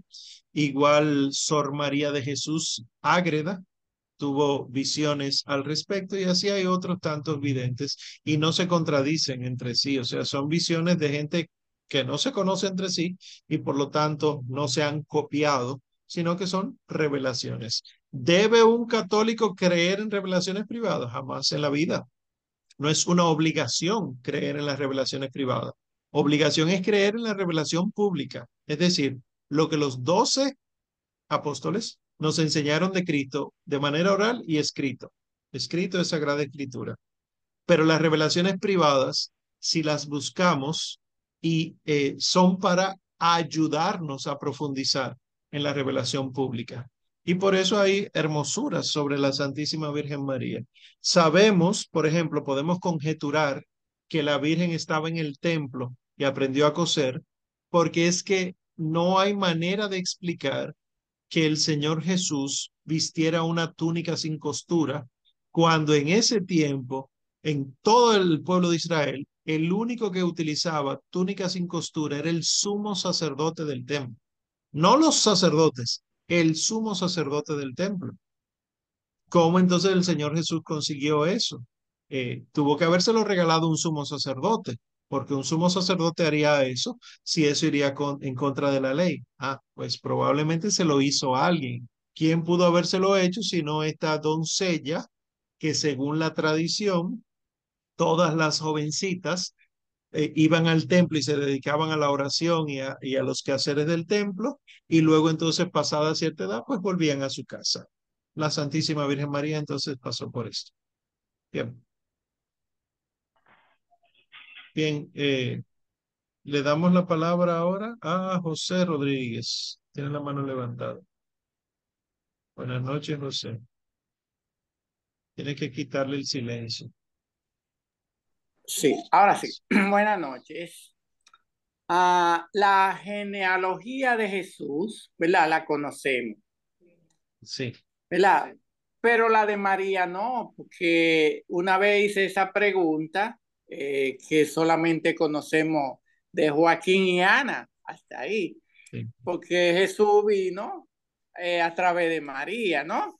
Entonces, eh, por, qué no? Yo me pregunto eso, ¿por, qué la genealogía de Jesús viene a través de José, pero José realmente solamente es padre putativo de Jesús? Interesante pregunta. Eh, yo les dije ahorita que por la genealogía de la Virgen María, eh, el Señor Jesús es sacerdote, ¿verdad? De la tribu de Leví. Eh, toda la familia de la Virgen María es de la tribu de Leví. Sin embargo, las grandes promesas del, del Antiguo Testamento es que vendría del, del tronco de Jesé un brote nuevo y que sería heredero de David. Entonces, de la tribu de Leví no tenemos al, al rey David. Sin embargo, el que era de la tribu de David o, del, del, linaje de David era San José. Y por eso fue que para el, el censo tuvieron que irse a Belén, a la ciudad de David. Y allá entonces nació el niño Jesús. Era porque por José le venía ese linaje. Es decir, que el Señor Jesús, solo por linaje, era rey y sacerdote. Tenía que ser así porque la, la ley así lo establece. No sé si ustedes recuerdan que eh, para que alguien sea hijo mío, por ejemplo, lo que había que hacer era que la mujer parturienta pariera con mi consentimiento en mis brazos o en mis piernas. Es decir, la mujer no paría acostada antes, sino de pie en cuclilla. Y así entonces eh, daba a luz más rápido. Y la manera en la que era ese hijo mío entonces era si yo lo recibía. Claro, esto es con consentimiento de ambos, esto no es de que te lo robé. Y así entonces eh, la ley eh, permitía esto. Y así entonces pasa que el niño Jesús es envuelto en pañales, pero que viene del linaje de David por San José. Es interesante que nosotros tenemos el conocimiento de San Joaquín y Santa Ana, los padres de la Virgen María, pero por los textos de, de, de los evangelios apócrifos. Apócrifo no quiere decir maldito, apócrifo quiere decir que no está en la Biblia, que no es canónico. Y de ahí tenemos los nombres incluso de los santos reyes magos. San Melchor, San Gaspar y San Baltasar, es de los apócrifos. Sin embargo, la tradición no quiso dejarnos la, la genealogía de San José, los padres de San José. Pero si nosotros vemos ahí en la genealogía según San Mateo, nos damos cuenta de uno de los nombres de los abuelos del Señor Jesús por San José, Jacob, eh, en esa de, de San Mateo. Y si nos vamos al Evangelio según San Lucas, pues vemos otro. ¿Es obligatorio creer en eso? No. ¿La tradición lo guardó? No. Entonces, no, uno no, no busca nada de lo que la tradición no ha guardado. ¿Hay alguna revelación privada? Sí, la hay. ¿Es obligatorio creer en eso? No necesariamente. Lo que es, como es revelación privada, estoy pensando en los de Santa Catalina Emmerich, que ella sí hace una genealogía de los, de los abuelos, los bisabuelos, etc. Eso yo no puedo predicarlo como si fuera dogma de fe. sino que si yo lo voy a predicar, yo digo, hay una tradición piadosa o hay una revelación privada que dice tal cosa, para que el, el, el que escucha sepa cuál es la verdad y cuál es lo de revelación privada. Bien, excelente. Mis queridos, ya son, la, ya son las 10. Vamos a dejarlo hasta acá, ¿verdad? Eh, vamos, ya hemos orado, pero vamos a concluir como debemos, entregándonos a la Santísima Virgen María eh, para que esta noche sea de buen descanso. Ya saben, a leer y a estudiar. Infinitas gracias te damos, soberana princesa, por los favores que todos los días recibimos de tus benéficas manos. Dígnate, pues, Señora, ahora y siempre acogernos bajo tu protección y amparo. Y para más obligarte, te saludamos con una salve Dios te salve, Reina y Madre de Misericordia, vida, dulzura y esperanza nuestra. Dios te salve. A ti llamamos los desterrados hijos de Eva, a ti suspiramos gimiendo y llorando en este valle de lágrimas. Ea, pues, Señora, abogada nuestra, vuelve a nosotros esos tus ojos misericordiosos, y después de este destierro muéstranos a Jesús, fruto bendito de tu vientre. Oh clemente, oh piadosa, oh dulce Virgen María. Ruega por nosotros, Santa Madre de Dios, para que seamos dignos de alcanzar las promesas de nuestro Señor Jesucristo. Amén. Que el Señor nos bendiga, nos guarde de todo mal y nos lleve a la vida eterna.